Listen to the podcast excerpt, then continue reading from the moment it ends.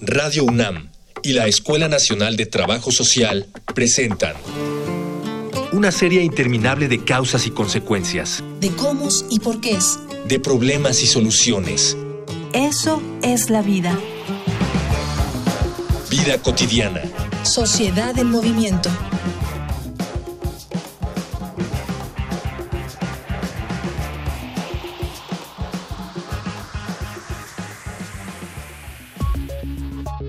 Mucho se habla acerca de la poca o nula cultura económica de los mexicanos. Adquirir deudas, gastar más de lo que reciben de ingresos y no saber priorizar en gastos encabezan la lista, pero a muchos economistas les preocupa que casi el 40% de la población no tenga una cultura de ahorrar. ¿Cómo generar este hábito o a partir de qué edad? De acuerdo con los expertos, ahorrar, al igual que muchos otros buenos hábitos, es uno que debería practicarse desde la infancia, pero es necesario que el hábito se forme adecuadamente. Un buen porcentaje de los ahorradores lo hace por medios informales, al esconder dinero en su hogar o con sistemas de tandas. Si estos malos hábitos también se aprenden, ¿qué opciones correctas podemos enseñarle a los niños? En este episodio de Vida Cotidiana, Sociedad en Movimiento, hablaremos sobre ahorro infantil con la licenciada Cintia Márquez, capacitadora de la Secretaría del Trabajo y Previsión Social. Dialogar para actuar, actuar para resolver.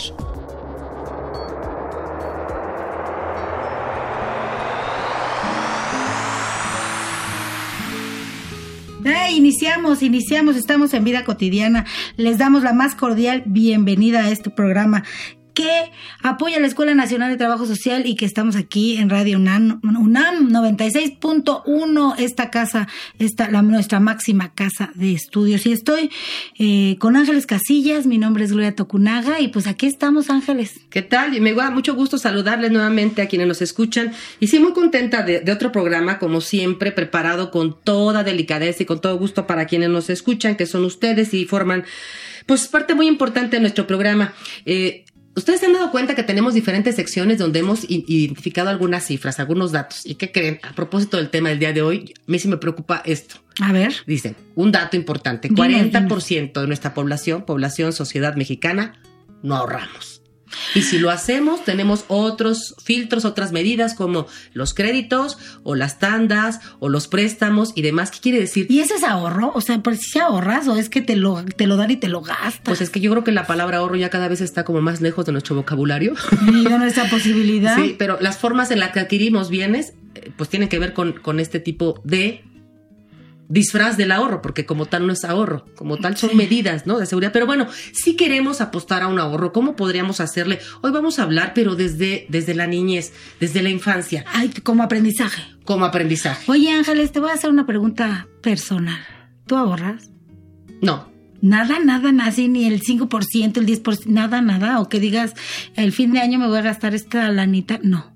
Tanto como ahorrar, no. Más bien tiene que ver con episodios como cuando recibes tu prima vacacional o cuando lleguen aguilando, que sabes que lo vas a destinar para alguna cuestión, digamos, recreativa o de disfrute, pero como tal, no. Como tal, no. Y creo que sí se puede. Sí, creo que sí se puede. Yo tampoco, ¿eh? Digo, ya si estamos en confesiones, yo tampoco ahorro, pero pero para nada.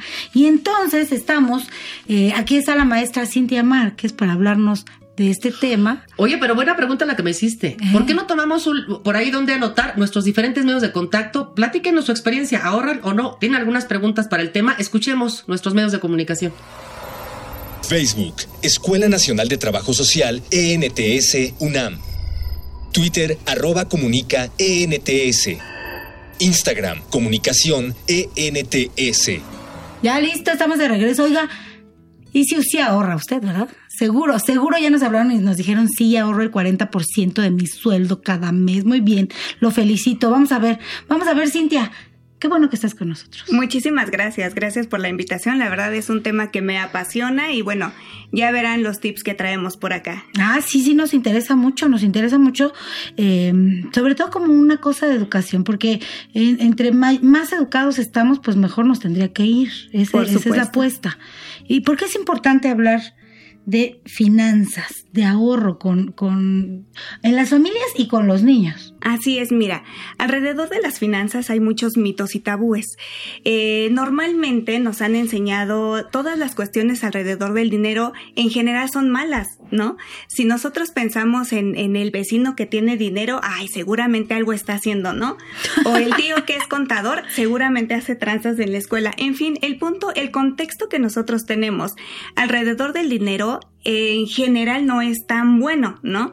Nos da miedo tener dinero, esa es una realidad. Muchas veces decimos, yo sí quiero tener dinero, pero a la hora de tenerlo en realidad nos causa miedo. Tenemos miedo a que nos asalten, miedo a los secuestros, estamos en un país eh, con una inseguridad tremenda, ¿no?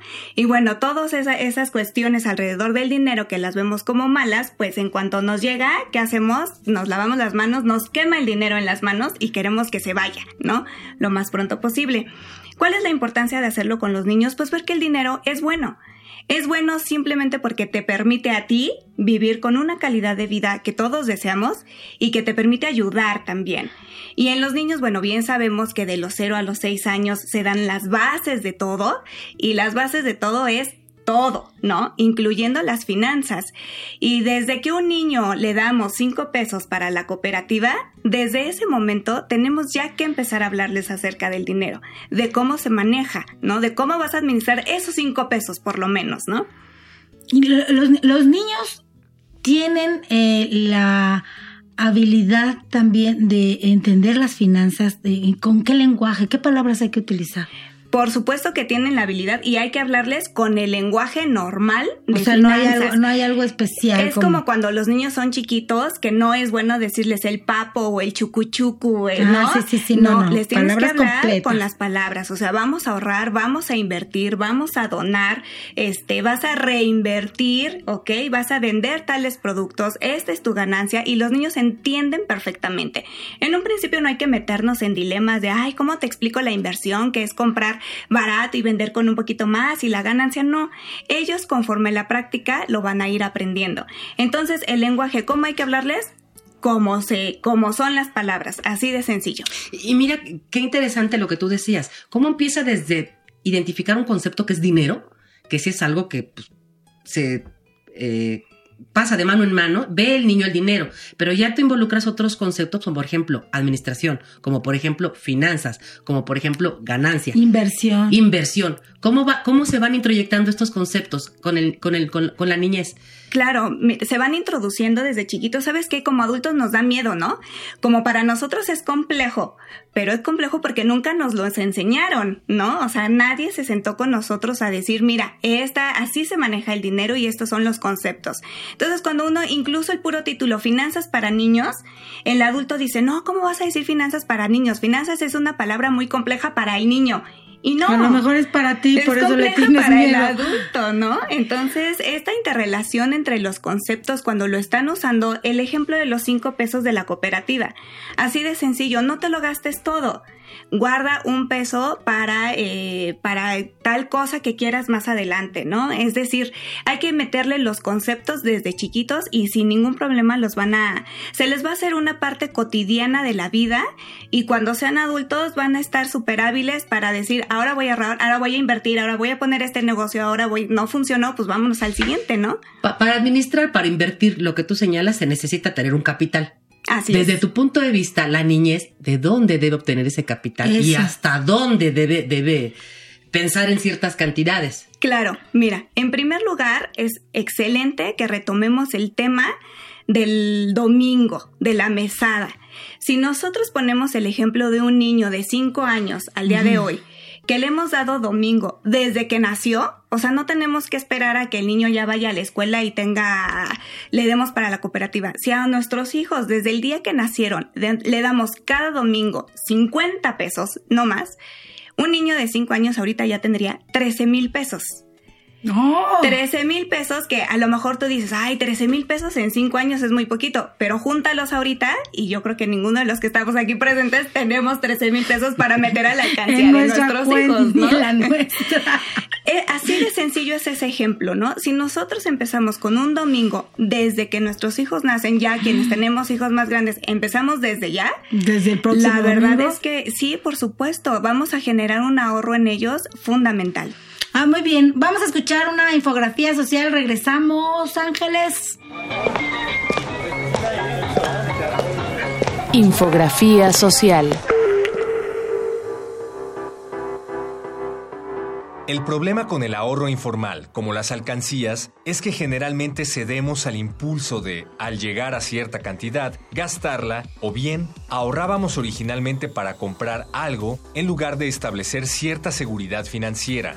La Conducef, mediante su programa Proteja su Dinero, ofrece algunas opciones para ahorrar cantidades grandes en cuentas diseñadas para niños. La principal ventaja de elegir un banco por encima de una alcancía son los rendimientos que éste ofrece. Actualmente los bancos ofrecen tarjetas de débito a los usuarios de cuentas infantiles, y aunque a muchos pueda escandalizarles permitir que un niño utilice una tarjeta de débito, esto en realidad es una ventaja para su ahorro. Como ya mencionamos, ahorrar exclusivamente en efectivo y por medios informales facilita los gastos menores en cualquier negocio, mientras que el uso de una tarjeta requiere de tiendas especializadas. De este modo, el niño pensará dos veces antes de realizar un gasto y comprenderá más fácilmente el valor del dinero, pero esto solo ocurrirá si los tutores lo enseñan responsablemente. Por ejemplo, si el dinero es ganado por el niño al realizar correctamente sus tareas semanales.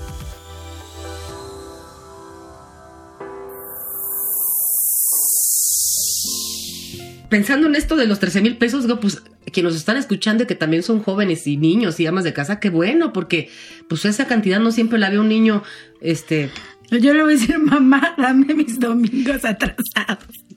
Cintia, este, esta, esta domingo, como tú le llamas, y que muchas de, la- de las personas que somos parte de esta sociedad mexicana así lo identificamos, debe proporcionársele directamente al, al niño o a la niña, es decir, que ellos identifiquen en dónde lo guardan, cómo, cómo lo resguardan, qué medidas de seguridad tienen y no nosotros, porque sería muy fácil decir, ah, te pongo un fideicomiso y ahí voy a ponerlo y me garantiza que no lo saques o que no te llame la Pero a atención. los 20 romper- los ve y se los El acaba. cochinito, ¿no? Sí. Claro, no, mira, hay una metodología justamente para administrar este dinero. En esa metodología se les enseña a los niños cómo deben de administrar ese dinero. Es decir, a nosotros como adultos nos dan el dinero y nos lo gastamos completamente. ¿Ok? No hay opción de, o sea, si bien nos va, tenemos algo designado a la colegiatura, a la renta, pero todo es gasto. Entonces, a los niños, para poder establecerles este, este domingo que les damos, o mesada, como lo queramos llamar, hay una metodología para guardar un porcentaje en cada uno de los rubros que son fundamentales para la administración del dinero y que les va a dar una estabilidad en su vida adulta. Ah, ¿Cuáles son estos, estos rubros? ¿Cómo, Ah, cómo- perfecto. cómo dividirlo? Ajá. Claro que sí, son cuatro rubros. Eh, esta metodología yo la estudié y la verdad es que funciona súper bien. Eh, aclaro, no funciona para un adulto, ¿no? O sea, que los O papás que que, ya nos estamos escuchando- apuntando.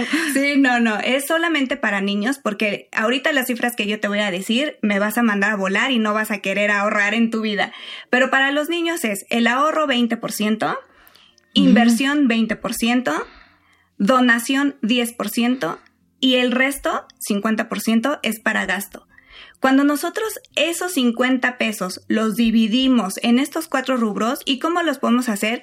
En cuatro cajitas de ver, pañuelo in- pero a ver, desechable, inversión. inversión, Una es inversión. según- 20%, 20%. ahorro, Ahorro. 20%, 20%. donación, Donación. 10%, 10%. y el gasto, y el resto. 50%. Ahora, pero hay que explicar cada rubro. Eh, es decir, para un niño, ¿cómo le explico yo a mi hijo? Este 20% es inversión. ¿Qué es inversión? Ok, ya que tenemos dividido nuestro dinero, Sí. le vamos a decir esto se va para el ahorro. El ahorro es lo primero que tenemos que depositar. Aunque tengamos nuestros cuatro bonchecitos juntos, el ahorro es lo primero que tenemos que depositar. Para un niño chiquito, el ahorro tiene que ser algo alcanzable a uno o dos meses. No le podemos poner un ahorro a largo plazo porque entonces se desmotiva. ¿Qué puede ser ahorro? Un juguete que vio, eh, algo para su cumpleaños que quiere y bueno, va a ahorrar para comprárselo, ¿no? No darle todo lo que nos pide también. En cuanto a la inversión, como son niños chiquitos, ¿Qué podemos aprovechar con ellos en inversión? Es un poquito más complicado para ellos. Sin embargo, sí podemos estimularlos a comprar pulseritas, gomitas, cosas de papelería, dulces, todo lo que les llama la atención a los niños y que los pueda vender, si no en sus escuelas, en todos los ambientes que se desenvuelve, si toman clases extracurriculares, que lleven esas cosas para que las ofrezcan. Claro, en fiestas infantiles a lo mejor con el anfitrión te acercas y le dices, oye, mi hijo vende pulseras, ¿las puedo ofrecer? Y aprovechando la condición de niños, pocos dirán que no, ¿no? Y bueno, ahí también hay un punto muy importante, se van fortaleciendo sus habilidades para las ventas. Hay niños que no se les da, pero si desde chiquito los, los enseñamos. Entonces, bueno, eso puede ser una parte de inversión. Ya cuando son adolescentes, bueno, no en labores de la casa, porque ahí sí no debemos pagarles por cosas que tienen que hacer en casa, pero sí a lo mejor ya en temas más este, específicos como lavar autos de los vecinos, ¿sí me explico? Ya un tema adolescente que pueda ser algo más complejo y que gane más dinero en la inversión. En cuanto a la donación, es un ejercicio muy bonito, yo lo hago con mis hijos y se los comparto. Como solamente es el 10%, ellos pueden ahorrar durante todo un año y el día de su cumpleaños compran un regalo que lo dan a un niño de la calle. ¿Qué fortalece esto? Pues que en su cumpleaños ellos van a recibir regalos, que van a estar agradecidos y que los niños que no tienen la misma oportunidad que ellos van a recibir un regalo el mismo día del cumpleaños de ellos. Ese es un ejemplo de donación. Ese sí se puede ir a un plazo de un año. Puede ser comprar un pastel un día y llevarlo a una casa hogar, ¿no? Este, comprar un suéter y darlo en temporada de frío, qué sé yo, hay muchas cosas. O también podría ser que tú mismo lo lleves de la mano en el entorno en el que se desenvuelve y que le preguntes qué necesidades ves, qué crees que le faltaría o qué crees que le haría a la persona, no sé, le robaría una sonrisa. Y de alguna manera él en su entorno comunitario podría decir, ah, lo quiero para este jovencito, que lo veo que trae este pues una playerita siempre y no un suéter. Por ejemplo, ¿no? Que ellos también pudieran proponer estos temas de a quién y por qué tendría que donársele. claro, está padrísimo y eso los hace sentir todavía más entusiasmados de decir, fue mi propuesta y lo voy a lograr. Y cuando vean la sonrisa de la otra persona, híjole, es una, un sentimiento de satisfacción muy, muy grato para ellos, ¿no? Y finalmente el gasto el 50%. Entonces también si nosotros lo, lo involucramos y, le hacemos ver que es mucho lo que se va a gastar, ya no cuesta trabajo los siguientes rubros, ¿no? Ahora también de este gasto no se lo tienen que gastar cada ocho días, ¿no? Así de, si el domingo van a pasear y bueno, ahí tienes lo de tu gasto, pues tampoco se vale que te lleves todo el dinero, ¿no? También ahí hay que, hay que enseñarles que si se llevan todo ese 50% a gastar en un día, pues ya no van a tener para toda la semana, ¿no?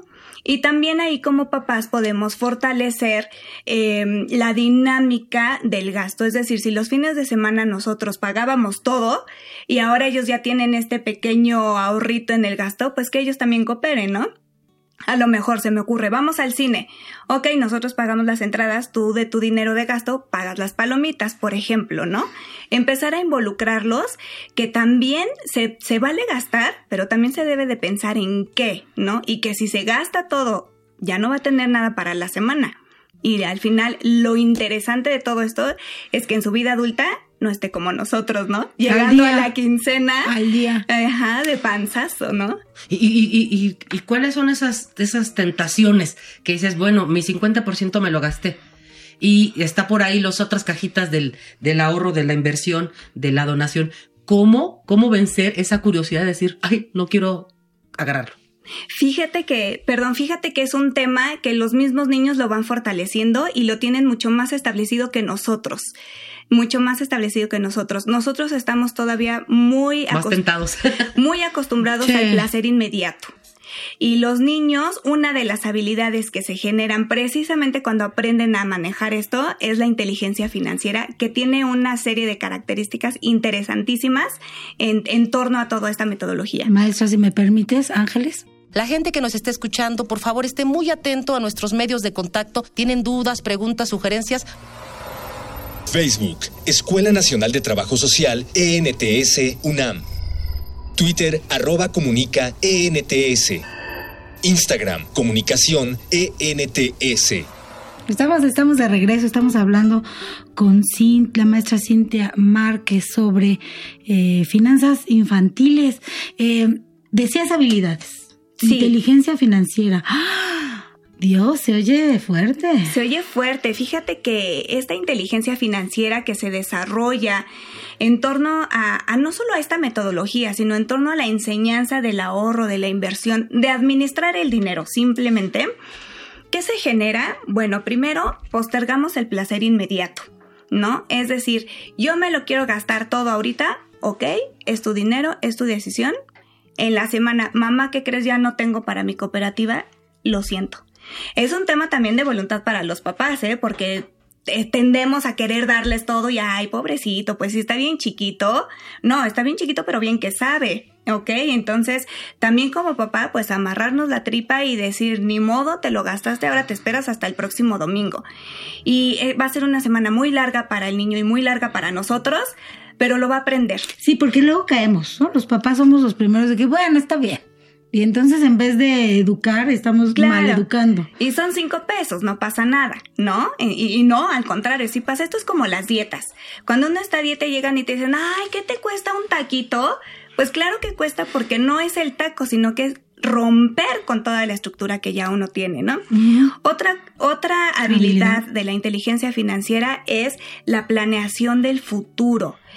Ellos ya empiezan a concientizar el futuro, a tener básico metas establecidas. Cuando un niño aprende a tener metas establecidas, de verdad que las logra y es muy, muy satisfactorio para ellos.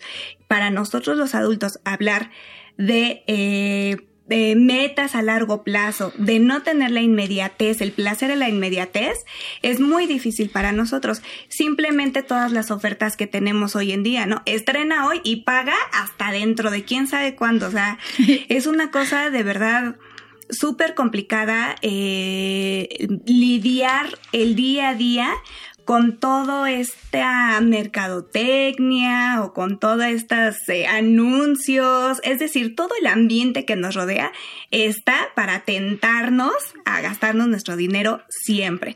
Y los niños lo van desarrollando muy bien y fíjate que es muy interesante porque ya tengo niños que ahorran, empezando por mis hijos, pero tengo conocidos que sí ahorran y sí son bien inteligentes, ¿eh? financieramente hablando, ya no gastan el dinero tan sencillo hay niños que, y, es una de, la, de los temas que, que, hay que tratar acerca de los mitos del dinero, que dicen es que si mi hijo aprende a ahorrar, se va a volver tacaño, va a ser codo, va a ser codicioso, va a ser avaro. ¿Te fijas todas las cosas negativas que rodean el dinero? Y no, se vuelven inteligentemente financieros, ¿no? Es decir, un niño ya no gasta, un niño que aprende a ahorrar ya no gasta tan fácilmente en cosas que no tienen tanto sentido. Te platico rápidamente el ejemplo de mi hija, vamos al béisbol y pues partidos de 3, 4 horas, bueno, es comer todo el tiempo, ¿no? Y un día llegamos y ¿saben qué? Hoy ustedes van a comprarse sus palomitas, sus papas y lo que quieran, ya. Nosotros no les vamos a comprar. Curiosamente, ese día a mi hija no se le antojaron ni unas papas. Así, pero ni unas. Con poco Inapetente. Y yo le decía, pero tampoco te prives, ¿no? O sea, tampoco se trata de que te frustres. Es que no vale la pena gastar por unas papas, mamá. o sea, pero si yo le digo, yo te invito, entonces si quieres las papas, ¿no? Pero ya se da cuenta, ya dimensiona que no vale la pena gastar en esas cosas cuando hay cosas que quiere más y que tiene muchas ganas de tenerlas. Ahorita está fabulosa con unos patines, pues ahorra para tus patines, ¿no? Porque solo así lo vamos a lograr. Entonces, si te fijas, son muchísimas habilidades las que desarrollan al aprender a administrar su dinero y las fortalezas que les vamos a dar para la vida adulta son de verdad invaluables. Y vamos a lograr niños que no estén esperando la quincena y que no les va a importar en qué día del mes estemos y ellos van a tener una estabilidad financiera eh, que les va a permitir estar tranquilos. Así Oye, la edad ideal para iniciar esta educación financiera. Desde que nacen. Desde, que, nacen por el ahorro que nosotros les podemos empezar a generar. Sí. Y desde que nos piden los primeros cinco pesos, entonces ahí ya empezamos a, ok, ¿quieres cinco pesos? Bueno, de estos cinco pesos nos vamos a dividir. Suena chistoso y suena absurdo, pero esa es la realidad.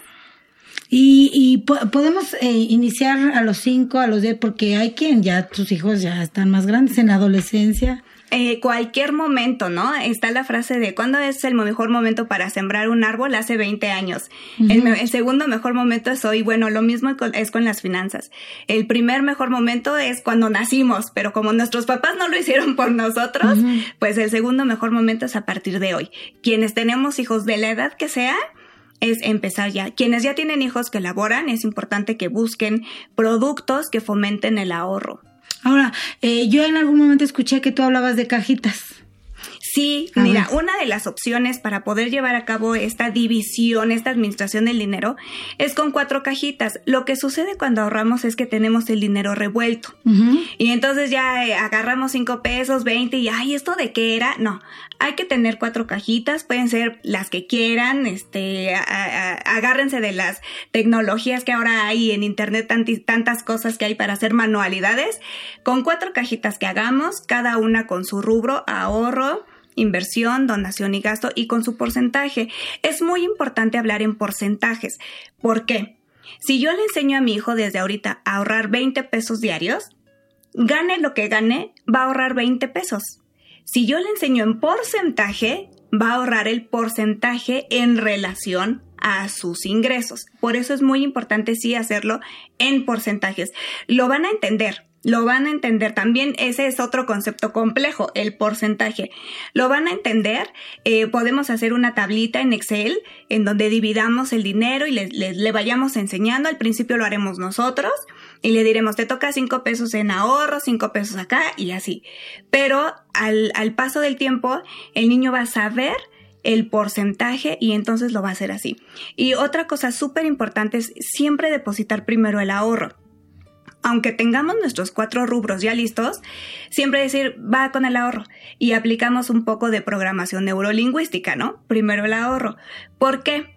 Si nosotros lo hacemos indistinto, sucede lo que con nosotros. Nos dan el dinero y lo primero que hacemos es Gastar. gastarlo.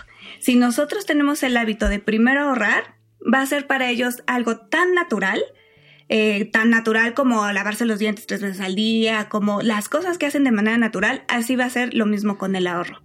Primero, el ahorro.